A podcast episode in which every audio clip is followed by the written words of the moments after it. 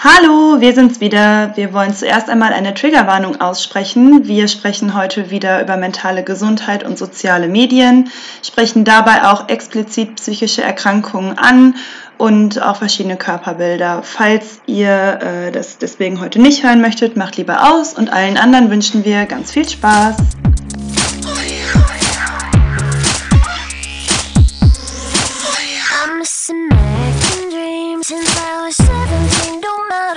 Scene, no stick away to the Philippines. They still go for pictures of my derriere in the magazine. You want a piece of me? You want a piece, piece of me?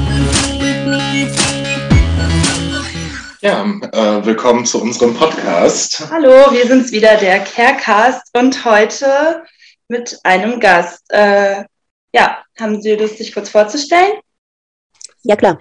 Hallo, mein Name ist äh, Julia Brelowskay. Ich bin Privatdozentin an der Fakultät für Psychologie der Ruhr-Universität Bochum am Lehrstuhl für klinische Psychologie und Psychotherapie und arbeite schwerpunktmäßig zum Thema psychische Gesundheit und vor allen Dingen, wie die Medien, soziale Medien, unterschiedliche Art von Online-Medien mit unserer psychischen Gesundheit zusammenhängen. Ja, vielen Dank, dass Sie da sind auf jeden Fall. Wir freuen uns sehr, dass wir heute miteinander sprechen können. Und dass wir endlich mal eine professionelle Meinung haben. ich denke auch. Ähm, ja, ich hoffe, ihr habt auch Spaß an der Podcast-Folge heute. Ähm, und ähm, ihr habt uns ja auch ein paar Fragen geschickt, die wir äh, Frau Breilowska heute stellen können wollen. Ähm, ich glaube, ich würde einfach mal ganz äh, grob anfangen mit der ersten Frage und zwar, ähm, welche Auswirkungen haben Social Media auf unsere mentale Gesundheit überhaupt generell? Ja, generell kann man das leider nicht beantworten, denn das Ganze ist natürlich etwas komplizierter. Ähm, wir unterscheiden zum Beispiel bei der Nutzung von sozialen Plattformen wie Facebook, Instagram und Twitter die passive und die aktive Nutzung.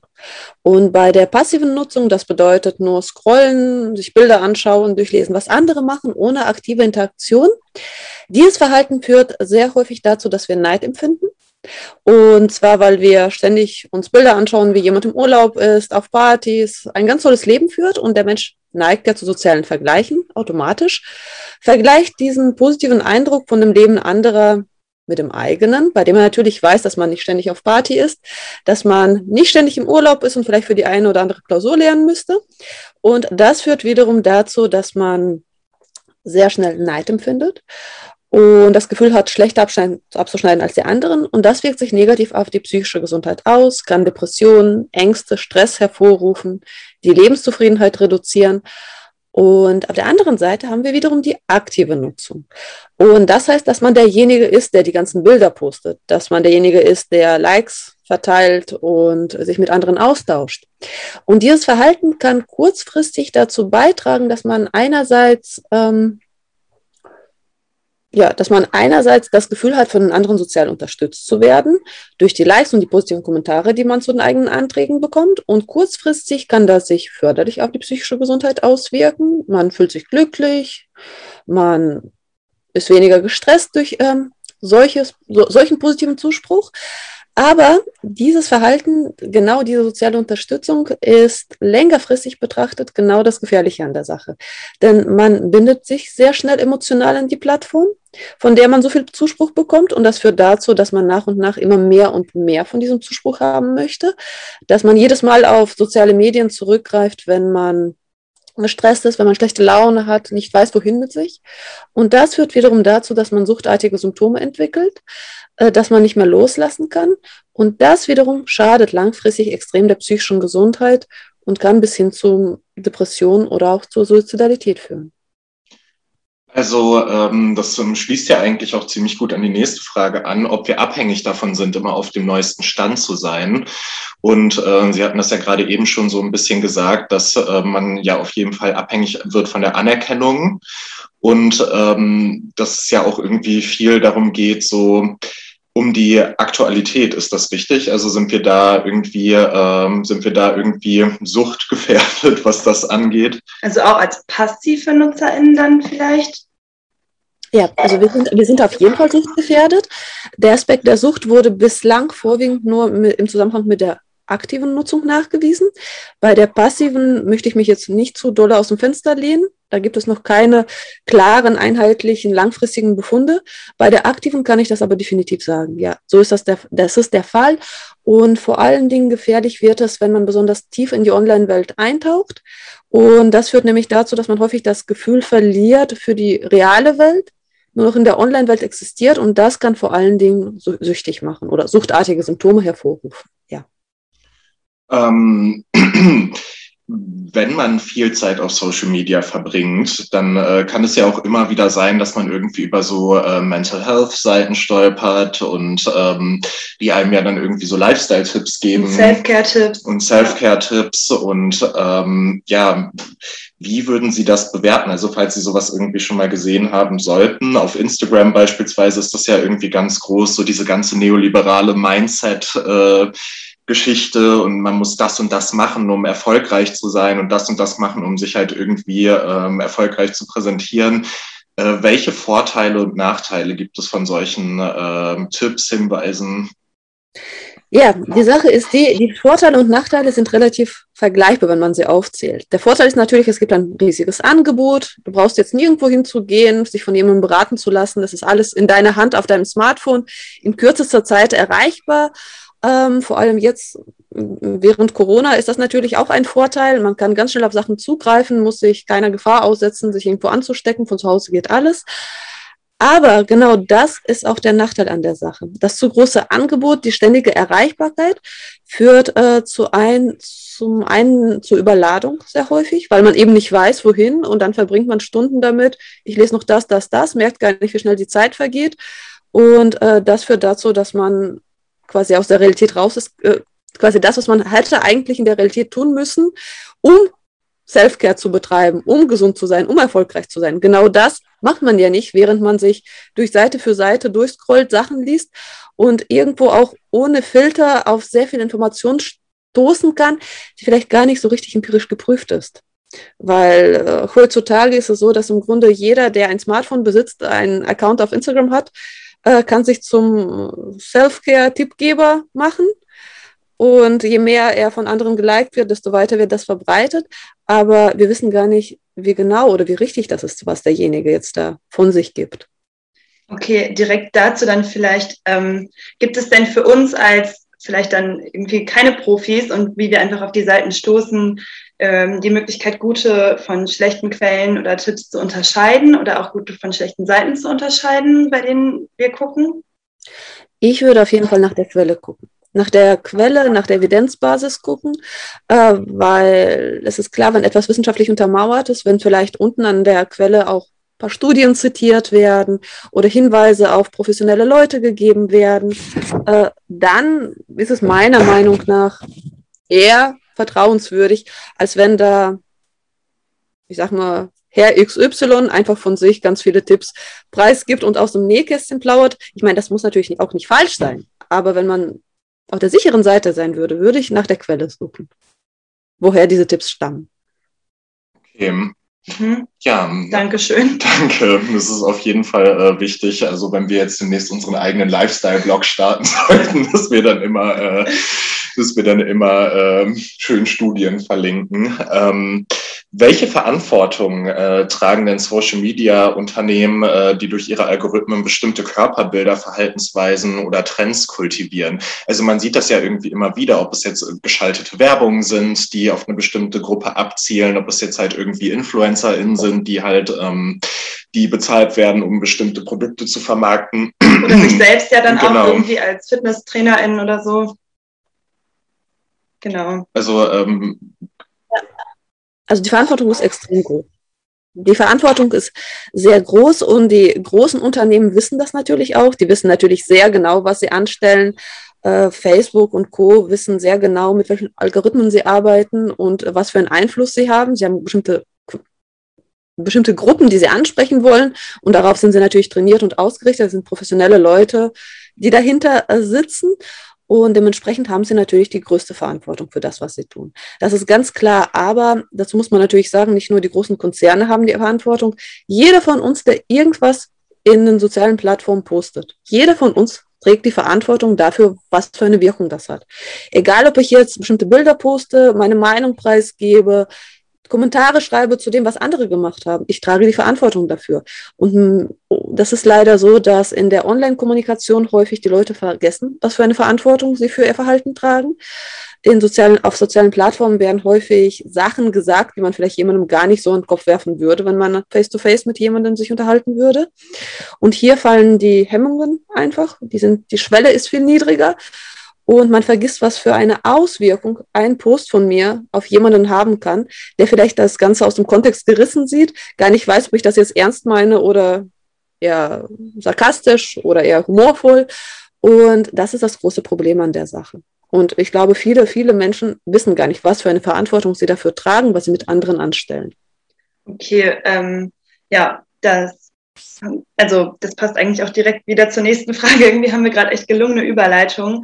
Ähm, wenn Sie das so darstellen, ist dann Digital Detox eigentlich sinnvoll? Oder hätten wir dann vielleicht auch viel das Gefühl, quasi so viel zu verpassen, dass es wieder eigentlich nicht sinnvoll ist, sich da komplett rauszunehmen?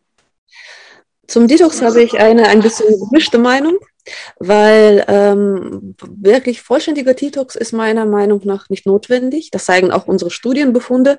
Es ist überhaupt nicht notwendig, vollständig zu verzichten auf die Nutzung. Denn ähm, im Endeffekt würde das wahrscheinlich zu einem Jojo-Effekt führen. Äh, wenn mir etwas vollständig entzogen wird und ich wieder später darauf zugreifen kann, werde ich es umso intensiver nutzen. Äh, wichtig ist eine kontrollierte und reduzierte Nutzung, dass man zum einen versteht, was man da tut und zum anderen bewusst die Zeit kontrolliert und auch reduziert. Reduktion ist wichtig, aber kein vollständiger Verzicht. Okay. Ähm, gibt es denn bei den äh, Auswirkungen von sozialen Medien Unterschiede je nach Geschlecht und Herkunft? Gibt es da Entschuldigung, unsere Katze macht gerade richtig komische Sachen. ähm, äh, gibt es da, gibt es da ähm, Unterschiede je nach Geschlecht und Herkunft? Also, ähm, also bei dem Einfluss, den Social Media auf uns hat. Also zum Beispiel, weiß ich nicht, hat äh, meine beste Freundin in, ich glaube, vor einem halben Jahr ihre Bachelorarbeit über das Körperbild und irgendwie äh, Medien geschrieben. Ähm, und dann aber in Bezug auf junge Frauen oder jugendliche Mädchen. So. Ja. ja, also es gibt äh, nicht viele Studien, aber es gibt Studien, die eben zeigen, äh, dass der negative Effekt vor allen Dingen vor allem auf junge Mädchen, wie du das gerade richtig angesprochen hast, äh, vor allem auf junge Mädchen ist der Einfluss intensiver, vor allem auf Jugendliche, auf äh, quasi die Emerging Adulthood, wie man sie äh, nennt, äh, wobei das Alter immer so ein bisschen von Studie zu Studie in der Definition variiert, 15 bis 25 bis 29. Das ist so im Grunde die Gruppe, die besonders vulnerabel ist für die negativen Einflüsse und vor allen Dingen junge Mädchen, die natürlich sehr stark ihr Selbstwertgefühl, ihr Selbstbild davon abhängig machen, wie viele Likes sie bekommen haben, wie viel äh, positiven Zuspruch sie erhalten haben oder auch eben nicht. Es reicht ja nicht nur, dass ich was bekomme, es ist wichtig, dass ich auch irgendwie keine negativen Konsequenzen davon trage. Und das ist, glaube ich, das ist auf jeden Fall ein Punkt. Bei der Herkunft gibt es gar nicht mal so große Unterschiede. Es ist nicht so wichtig, ob ich einer bestimmten Schicht angehöre. Jeder ist davon anf ist anfällig auf seine eigene Art und Weise. Aber vor allen Dingen jüngere Mädchen. Also bin ich ein junges Mädchen. das ist auch gut so. Aber nicht nur. Ausnahmen bestätigen natürlich auch über die Regel. Ne? okay. Äh. Ja, es gibt ja auch viele äh, die Männer, die halt ja, nein, das war, wir, so ein Körperbild da. Wir, äh, wir versuchen. Ja, sicher, sicher. Also das ist ja auch nur die Statistik und äh, einzelnen Fall natürlich nicht immer die Statistik. Also nein, wir versuchen das Thema auch irgendwie, wir versuchen halt die ganzen Themen auch immer so ein bisschen humorvoll anzugehen. Also Sie wissen schon. Ja, ähm, sind die Zahlen von äh, Menschen mit psychischen Krankheiten mit der Etablierung des Internets äh, rasant angestiegen? Wow, das ist auch gar keine kompliziert gestellte Frage. Oder ist es eher so, dass das Stigma nachgelassen hat und die hohe Dunkelziffer äh, Ziffer niedriger geworden ist? Nein, also wir können auf jeden Fall nicht sagen, dass es rasant angestiegen ist. Das Ganze, eine Entstehung einer psychischen Störung ist ein meistens ein schleichender, langsamer, komplizierter Prozess, äh, der jetzt nicht von heute auf morgen, heute bin ich gesund, morgen wache ich krank auf und genauso wenig in die andere Richtung. Äh, deswegen kann man das auf gar keinen Fall sagen, das Stigma hat auch überhaupt nicht nachgelassen, denn man darf nicht vergessen, dadurch, dass zum Beispiel jetzt bestimmte zum Beispiel psychische Störungen eher in den Medien kursieren, über sie eher gesprochen wird auf YouTube, auf irgendwelchen Kanälen, äh, heißt es nicht, dass es weniger Leute sind, gibt, die es stigmatisieren. Es gibt genauso viele, wenn man sich zum Beispiel irgendeinen Podcast zu irgendeiner psychischen Störung an, anguckt, dann äh, gibt es unter dem Podcast genauso viele positive wie negative Kommentare. Das heißt jetzt nicht, dass, wenn wir nur darüber reden, dass plötzlich alle Stigma runter, also verschwinden. Das heißt auf gar keinen Fall. Was natürlich durch die Medien dazu gekommen ist, ist die Tatsache, dass die Mediensüchte dazu gekommen sind, die es natürlich vor dem Medienboom so nicht gab. Weil man kann ja nicht abhängig von etwas werden, was nicht da ist. Ja. Aber ähm, um jetzt mal eine Frage zu stellen, die ein bisschen off-topic ist, also von äh, dem, was wir Ihnen zugeschickt hatten.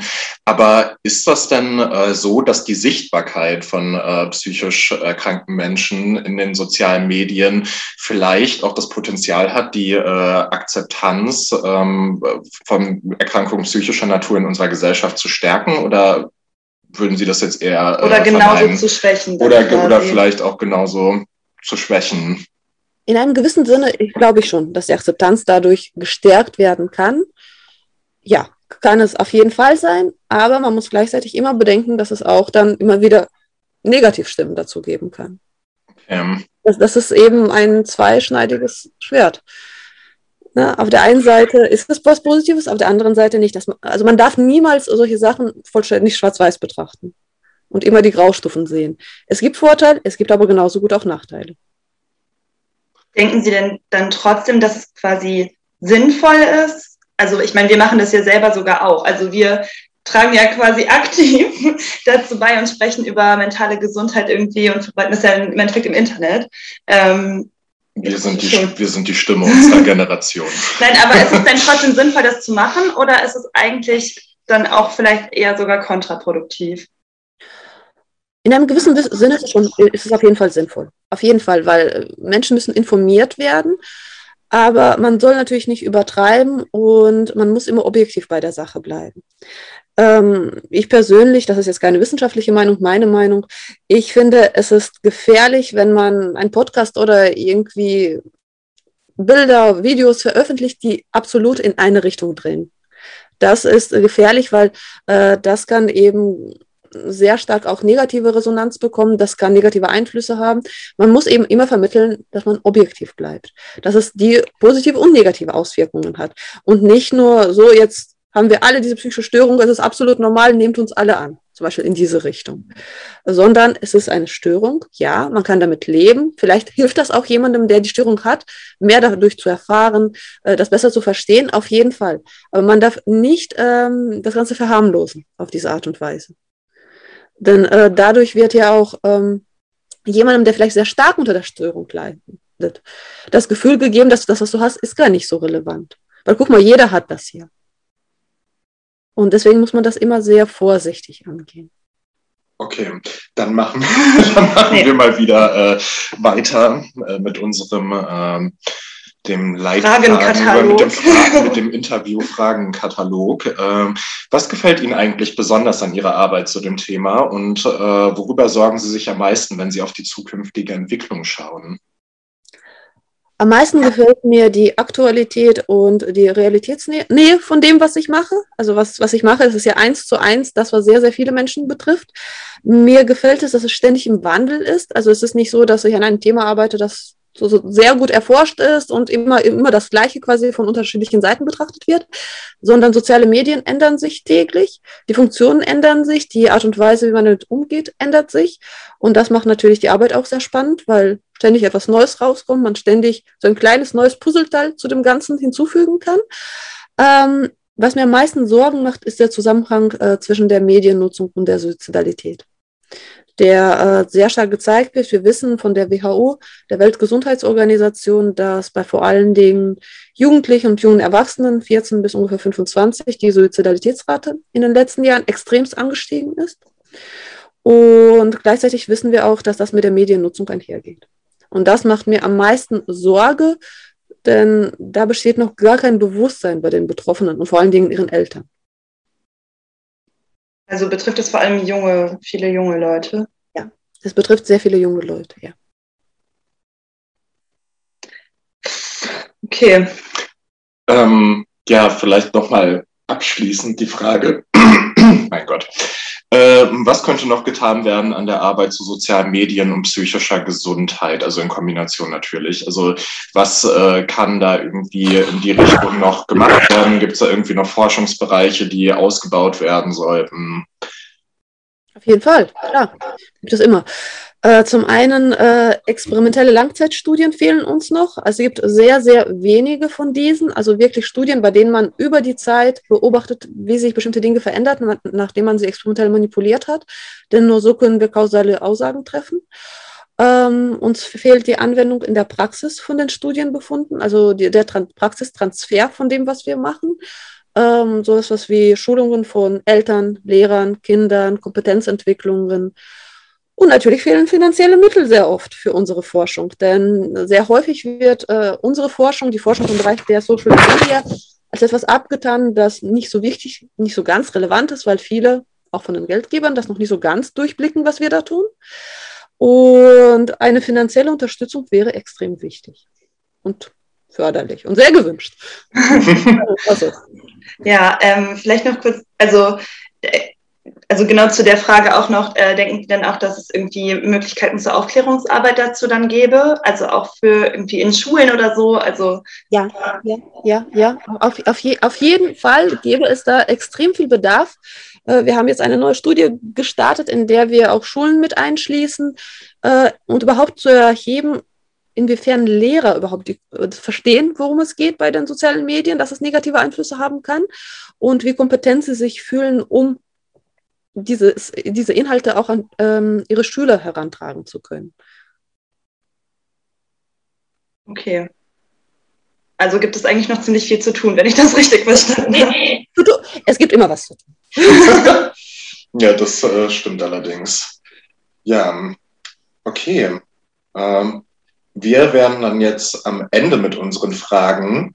Äh, haben Sie noch irgendwelche Fragen an uns? Oder etwas, was Ihnen noch fehlt, was Sie noch dazu sagen möchten? Fragen, Fragen habe ich keine, aber bei uns laufen im Moment zwei ganz tolle Studien, langzeitexperimentell, in der wir die Mediennutzung der Teilnehmer experimentell reduzieren und sie zu mehr körperlicher Aktivität fördern oder sagen wir mal so, äh, einen Beitrag dazu leisten, dass die Leute mehr körperlich aktiv sind. Und wenn jemand mitmachen könnte, möchte, wir suchen immer nach Teilnehmern, sehr gerne, kann sich gerne an mich wenden. Meine Master- und Doktoranden sind äh, sehr episch darauf, neue Teilnehmer zu bekommen. Ja, ja sehr gut. Dann äh, meldet euch, falls ihr das hört. Könnt euch ja bei uns melden per E-Mail oder auf Instagram und können euch dann irgendwie den äh, Kontakt äh, zu Frau Bailowskaja vermitteln. Sehr gerne. Ja. Alles klar. Dann ähm, hören wir uns ja vielleicht darüber nochmal. Und ansonsten würden wir uns bei Ihnen bedanken dafür, dass Sie sich die Zeit genommen haben und äh, für das wirklich sehr ausführliche Interview. Sehr gerne. Ja, es hat uns sehr, sehr gefreut. Dankeschön.